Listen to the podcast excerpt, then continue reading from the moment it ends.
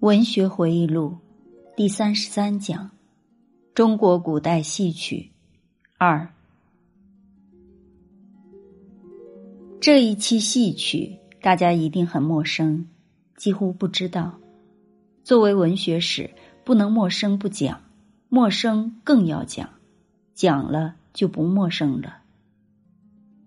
从元朝讲到明末，中国文体的变迁有各个阶段。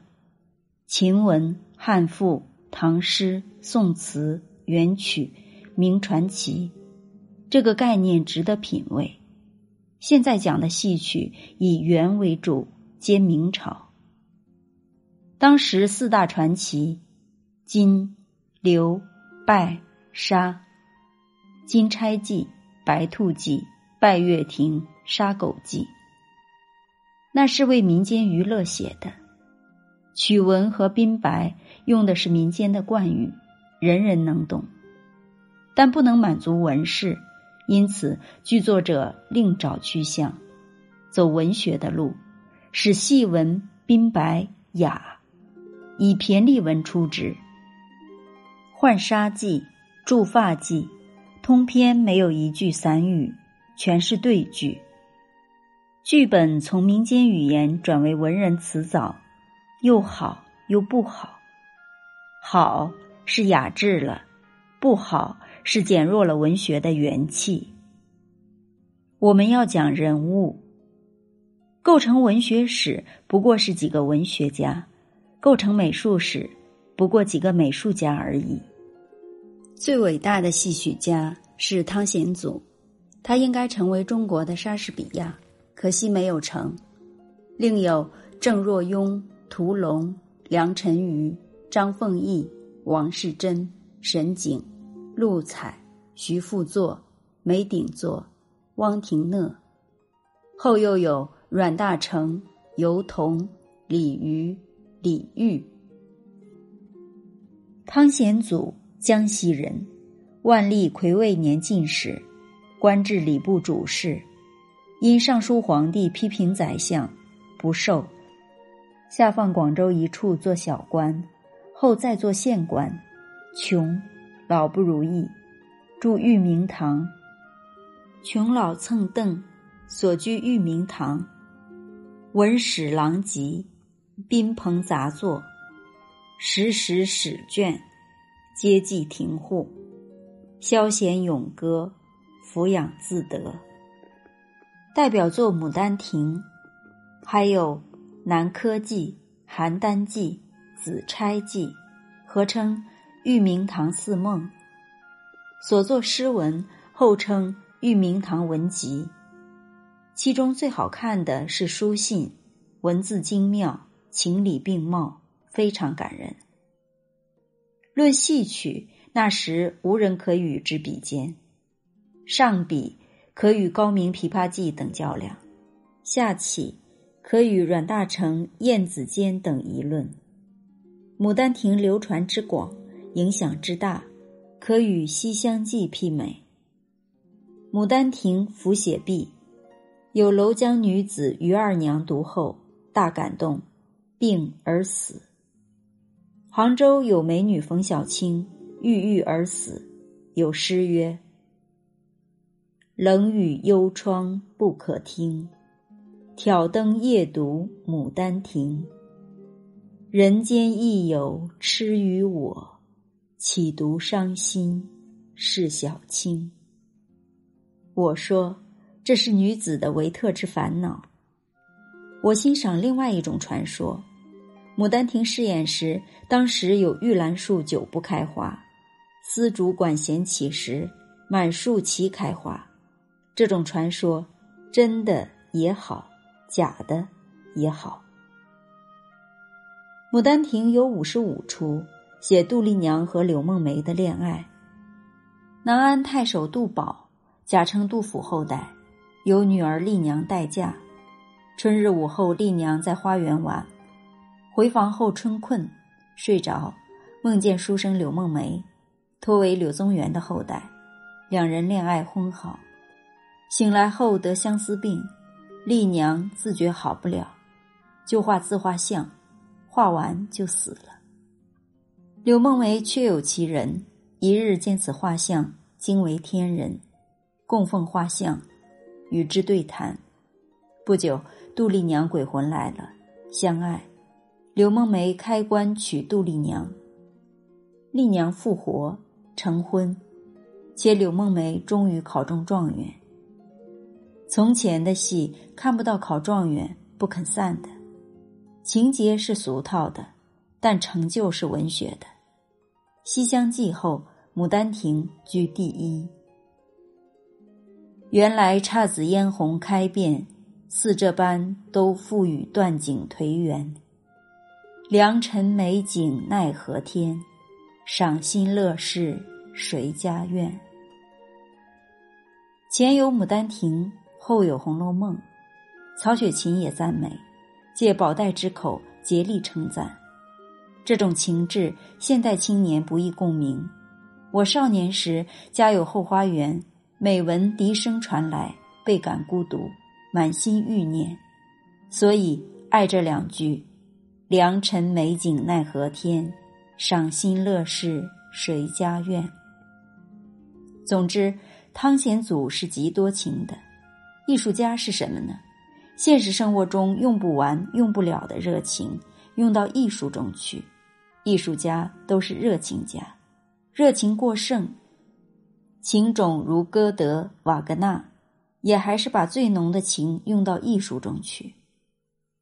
汤显祖自己在书信中有言：“志极成圣，情极成佛。”中国古代是知道的，佛比圣高，圣是现世的，佛是超脱的。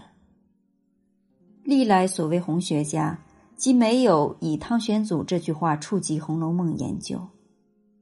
读汤显祖的信，可见其豪爽而温茂，他很自信，也很幽默。我称这种人是通情达理而脾气很坏的人。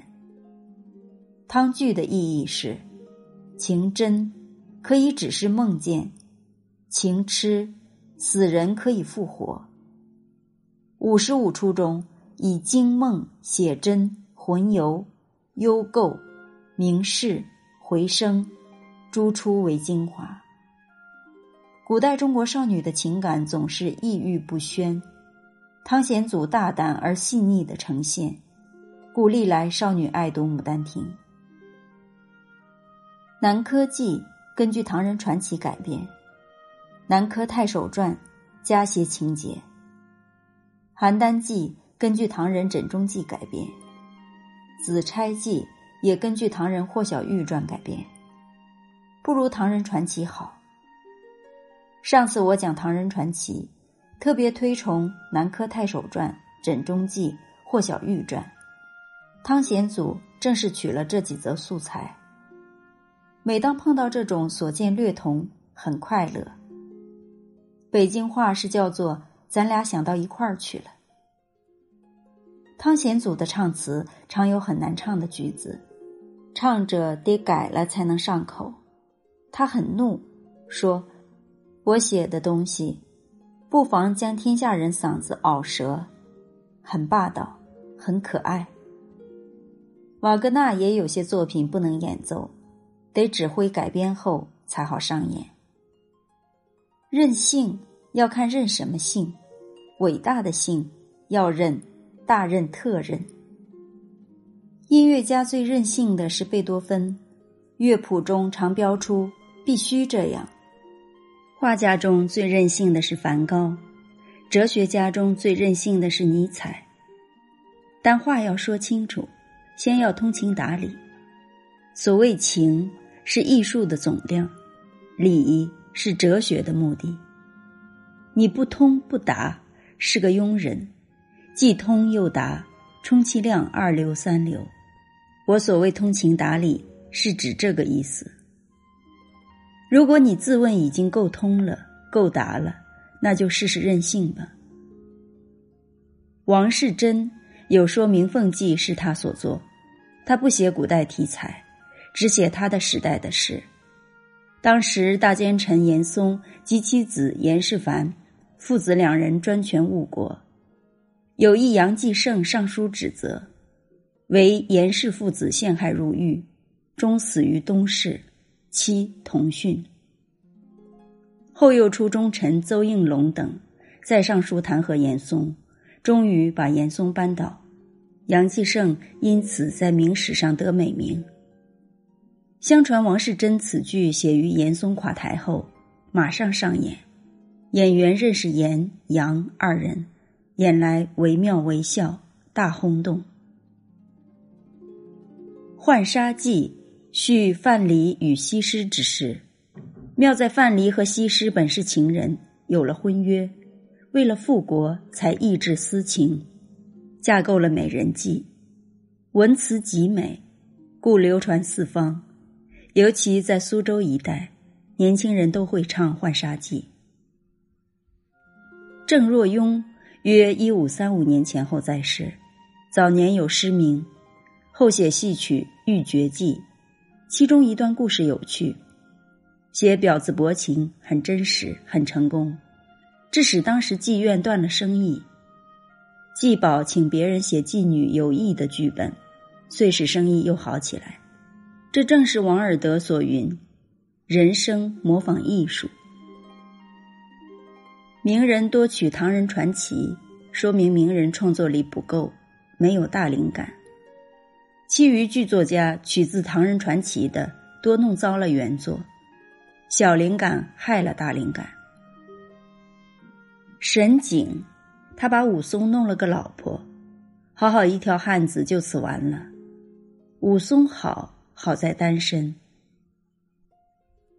汪廷讷，他倒奇怪，写了个怕老婆的故事《狮吼记》，写苏轼之友陈继常害怕老婆，其妻柳氏善妒，苏轼设计赠以佳姬，后以佛印禅师降服了号为河东狮子之柳氏，这倒是难得的喜剧，情节对白很风趣，人物逼真，流传广。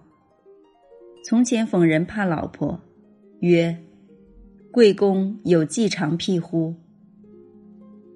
还有一位顾大典，生卒年不详，写《青山记》，写白居易，也是小灵感害大灵感，把商人妇写成白居易情人，这种改编很讨厌。中国民族有个偏好，什么呢？喜欢做媒，职业媒婆多，业余媒婆更多。这种民族心理很奇怪。叶宪祖《冤逼记》，把温飞卿和鱼玄机做美拉在一起。中国人爱这种团圆状元做美，是想把一切都当场在剧院里了结。西方不肯了结，带回家。西人强，中国人弱。明末。有冯梦龙，有阮大铖，是大家。冯梦龙的功劳在编纂三部书，《警世通言》《御世名言》《醒世恒言》，改编传奇十多种，功不可没。阮大铖著有《晏子坚》，霍都良赴京会试，练名妓华行云，为他画像，把自己也画入。然后附表，同时礼部尚书的女儿亦将吴道子画的观音送去表，结果两卷表好送错了门，霍都良的给了尚书女儿，她的容貌与画中人极像，可旁边站个陌生男人，而且非常俊秀，题款是“茂陵霍都良写赠芸娘装次”，那小姐名叫黎云飞，更绝奇了。春日作词，咏叹此事。词间为燕子衔去，恰巧落在霍都良手里。后经战乱失散，结局是一个飞云，一个行云，都做了霍都良的妻。燕子坚好在文辞精美，后来孔尚任在《桃花扇》里也赞赏了一番。《牡丹亭》《燕子间》《桃花扇》，从前每家必备。清兵入关，杀人如麻，戏台寥落。平定局面后，剧作家又出来，有尤童、李渔、吴伟业。吴伟业代表作《莫林春》，情节离奇，有特殊意义。作者在序中说：“是边也，果有托而然耶？果无托而然耶？余亦不得而知也。”这是艺术家的态度，不能讲老实话，要守住分寸。真正的话不能说。尤同反当时潮流，不肯写才子佳人，是个批判现实主义者，讽刺打击当时权贵。时人有云。凡尤童剧登场一唱，座中贵人未有不变色者。李渔号笠翁，写过约十六种剧作，文字绵密，结构适当，惜格调不高，太通俗。有散文集名《闲情偶记》，主要谈演戏应该怎么演，非常内行，连怎样烧饭煮菜都能写得娓娓动人。他多才多艺，有时走偏锋，走得玩世不恭。再单独讲讲徐渭，字文长，画、诗、字怪，可剧本不怪，有四种，总称四生缘。其实四个本子各不相干。第一本写祢衡击鼓骂曹，第二本写玉通禅师破戒而投胎，后沦为妓女。第三本写木兰替父从军，第四本写蝗虫谷女扮男装中状元。发挥一下，风格是一种宿命。徐文长字怪画怪，剧本不怪，反倒不好了。叫梵高画工笔，完了。希腊人说：“认识你自己。”对艺术家还有一句潜台词。认识你自己的风格。一说恨不早生三百年，给人说了；我说幸亏晚生三百年，古人忘说的，我来补说。有人或在心里说，认识自己的风格有何难？希腊人知道，认识自己最难。毕加索完成蓝色、粉红色时期，认识自己了吗？等他看到黑人木雕，醒了过来。贝多芬到第三交响乐才是自己，认识自己的风格是大幸事。很多人一辈子不曾享受这种幸事，但找到后能否成功还难说。杨慎号生安，才华高迈，著作浩繁，有三剧本。王夫之，即王传山。写过一句，以上两位都是大学者，可见当时文人都写一首剧本，如唐人都作诗，宋人都作词，有那么一种集体潜意识。这种潜意识在汉文化一直流到清末，断了，没有了。这种既传统又发展的集体潜意识，到五四断层，其严重性是个思考题。现在转向明朝的诗人和散文家，戏曲是主流，诗和散文是冷落的，有的荒疏，有的古怪。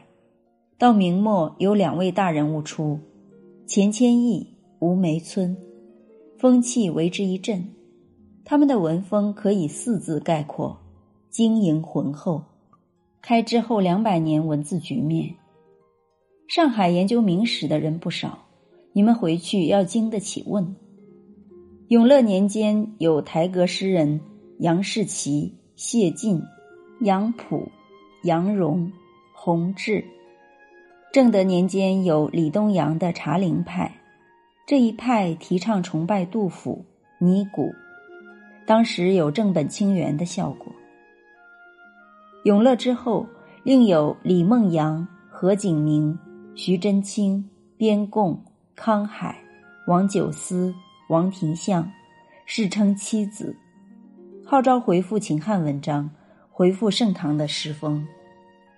后来民间所熟知的是唐伯虎、祝枝山、文征明，他们的诗文都放逸不拘。民间传说他们放荡无赖，其实不全是。唐伯虎是很正经的人，三人字画都非常好。唐伯虎的画神秀秀润，近乎拉斐尔。妻子之后又有妻子，李攀龙、王世贞、谢真、宗臣、梁有玉、徐中行、吴国伦，均复古派。七人不团结，分裂，去二人成五子，又有广五子、续五子，其实平平之辈。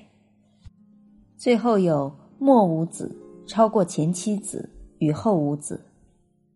没有排入七子五子的大人物，还有唐顺之、王守仁、王慎中、杨慎、徐文长即徐渭。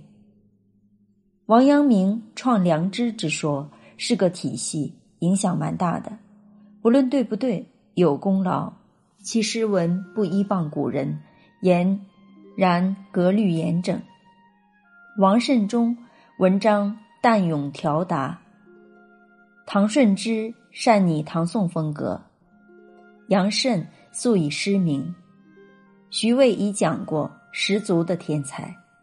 齐白石愿做。青藤门下走狗，就是指他。七子五子盛极一时间，还有归有光、毛坤。归有光文章有司马迁、韩愈、柳宗元、欧阳修之风。毛坤，所谓唐宋八大家，就是毛坤首先提出来的。平时读点中国旧书的人，总会碰到所谓公安体、敬陵体，趁此解释一下。明末有袁宏道与兄袁宗道、弟袁中道，著名于世，号称三元。其文体奇诡，因为是湖北公安人，故标榜为公安体。中兴、谭元春并持文坛，都是晋陵人，故名晋陵体。上次丹青说，在加州遇到一台湾女士，是桐城派后裔。丹青问：“什么是桐城派？”我讲了，现在丹青恐怕又忘了。那是清代方苞、刘大奎、姚鼐等构成的学派，主张为文简言整洁、中规中矩，是清代古文的正宗。因地点是安徽桐城，故号桐城派。这个派早就绝种，民国还有人标榜桐城派，被鲁迅骂了一通。上次我在哈佛大学遇见一个年轻学者，标榜桐城派后裔。明江末还有几位大师要稍细讲，钱谦益、吴梅村可说是清代文学的祖宗，又处于改朝换代间，可是政治上有衰落、败北、灭亡、改朝，文学上没有，文学是连绵生息的。皇帝会被推翻，科学定律可以否定。文学艺术没有推翻这回事。钱谦益是一代宗师，清室入关，他去迎接，被后人看不起。吴梅村特别有才气，我评为英才天纵。二十岁即为翰林院编修，诗作悲婉，以歌记事，称为诗中的史家，善画，笔端清秀。时与董其昌、王时敏等合称画中九友。索性再讲下去，顾炎武代表作《日之录》共三十二卷，七十是读书笔记。我评为博善而能贯通，每记事详录本末，隐句浩繁，真大学者。黄宗羲年少时以义侠著称。明王后著《明夷待访录》，是论治国平天下的书。入清后不仕，和顾炎武、王夫之同，以气节名高一时。还有侯方域，又名侯朝宗，即《桃花扇》里的主角侯公子。王世贞，别号渔阳山人，又称王渔阳，提倡神韵，评为清代第一大诗人。朱彝尊，号竹柴。说到青词，必提到朱彝尊。还有两位满人，纳兰性德、太清君。纳兰性德完全是《红楼梦》里的公子哥儿，作词绵密清婉，留有《饮水诗词集》。我以为太阴柔太弱，太清君人的性格好，词不过尔尔。顾贞观想写什么就能写出来，如马奈想画什么画出来了。徐文长是整个中国文学史上最奇怪的人，成就在画，书画实在好。比他更狂的是金圣叹，本名叫张彩，后改名任瑞，字圣叹。单看姓名，知其玩世不恭。整个明文学，只有金圣叹是大批评家，入侵不是，为人傲奇，博览多通。其文汪洋巧姿。雅俗杂糅，他说：“天下才子之书有六：一庄，二骚，三马史，四杜律，五水浒，六西厢记。”从前把小说入才子书是大逆不道，他照选入，领异标新，迥出一表，文字犀利快明，迂曲而能尽情，言人所不敢言，不能言。我批评金圣叹，是他将人家原文肢解灵歌，迁就己意，使读者没有余地。拿现代俗话说，还是把读者看得太低。历史使人通达，哲学使人明智。